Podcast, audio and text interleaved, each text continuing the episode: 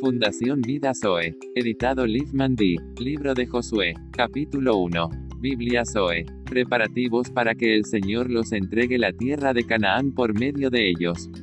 Aconteció después de la muerte de Moisés siervo de Jehová, que Jehová habló a Josué hijo de Nun servidor de Moisés, diciendo, Mi siervo Moisés ha muerto. El actuar de fe es requerido para Josué y todo el pueblo.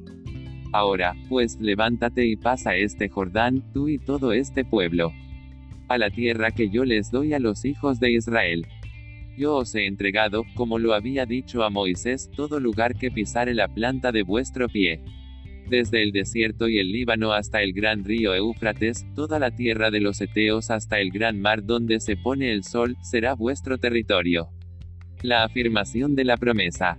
Nadie te podrá hacer frente en todos los días de tu vida, como estuve con Moisés, estaré contigo. No te dejaré, ni te desampararé. Esfuérzate y sé valiente, porque tú repartirás a este pueblo por heredad la tierra de la cual juré a sus padres que la daría a ellos. Solamente esfuérzate y sé muy valiente.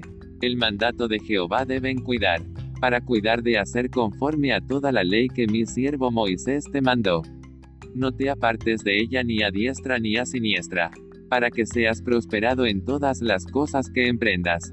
Requiere la meditación diaria de las palabras de Jehová. Nunca se apartará de tu boca este libro de la ley, sino que de día y de noche meditarás en él. El propósito de sus palabras. El hacer la voluntad de Jehová, para que guardes y hagas conforme a todo lo que en él está escrito. La certeza de la obediencia porque entonces harás prosperar tu camino, y todo te saldrá bien.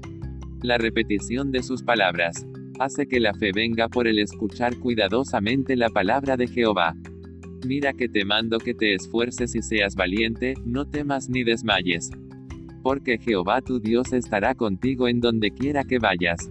El actuar de Josué. Y Josué mandó a los oficiales del pueblo, diciendo, Pasad por en medio del campamento y mandad al pueblo, diciendo, necesitamos el proceso de la preparación del alimento espiritual.